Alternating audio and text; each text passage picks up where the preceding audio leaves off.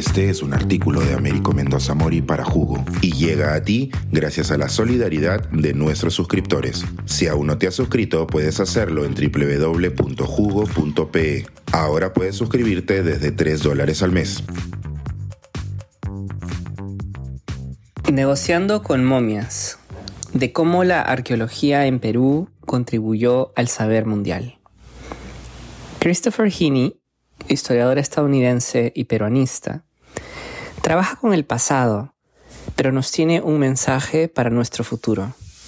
Llamar la atención sobre los complicados procesos históricos de la arqueología en el Perú, su impacto a nivel mundial y sobre cómo debemos cambiar este rumbo para el beneficio de nuestra herencia cultural. En mi natal Ica se pueden apreciar fardos funerarios en varias zonas arqueológicas y en grandes museos del país que alojan al Señor de Zipán en Lambayeque o a la momia Juanita en Arequipa. En general, quienes hemos crecido en el Perú hemos tenido una interacción relativamente cotidiana con estas en espacios educativos y culturales, pero a nivel internacional también han jugado un rol las momias peruanas, junto a las egipcias, son las que más abundan en los museos de Estados Unidos y del norte global. Por tanto, su presencia y estudio fueron claves en el desarrollo de disciplinas como la antropología y la arqueología.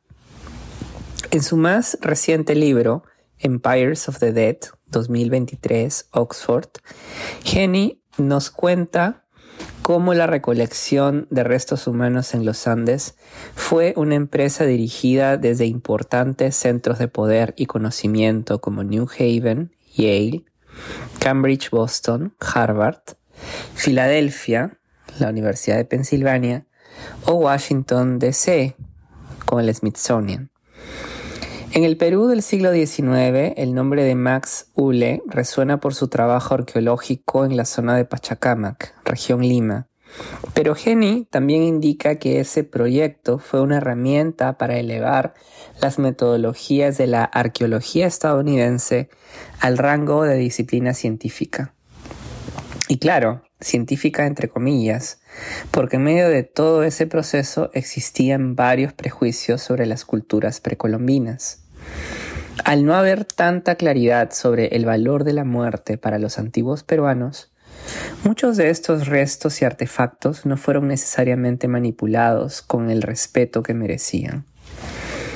Gini señala que el descuido de los investigadores extranjeros también se apoyó en cómo los gobiernos de nuestra entonces joven nación trataban a las momias precolombinas Varias se otorgaban como regalos diplomáticos a funcionarios extranjeros, es decir, se usaban como commodities diplomáticos. Todo esto sin reconocer la complejidad espiritual y religiosa conectado con los cuerpos objetos regalados. Es así que decenas de restos humanos del Perú hoy reposan a miles de kilómetros en Norteamérica y Europa, esta práctica no culminó en el siglo XIX, sino que se mantuvo a lo largo de los años. En las últimas décadas, la llamada momia Juanita, una niña que se piensa que fue sacrificada durante el imperio inca hace más de 500 años, fue parte de esta controversia. Durante la década de los 90 fue llevada en tour mundial como una herramienta diplomática del gobierno de Alberto Fujimori frente a la oposición de varios arqueólogos peruanos.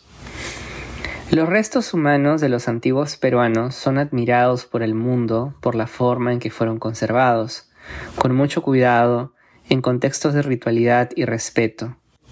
Pero como nos cuenta Christopher Heaney en su libro, parece que nosotros no hemos estado a la altura histórica para mantener ese mismo cuidado.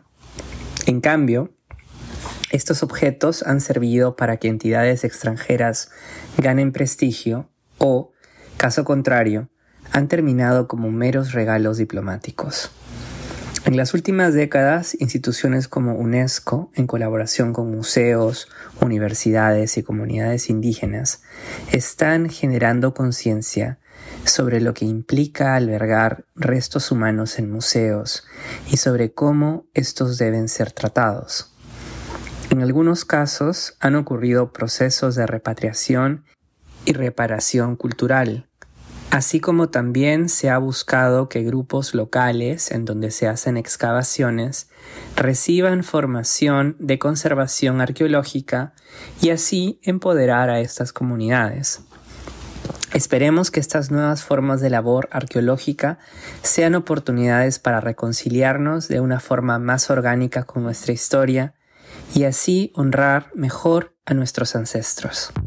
Suscríbete a Jugo y espía en vivo cómo se tramó este artículo. Nuestros suscriptores pueden entrar por Zoom a nuestras nutritivas y divertidas reuniones editoriales. Suscríbete en www.jugo.pe.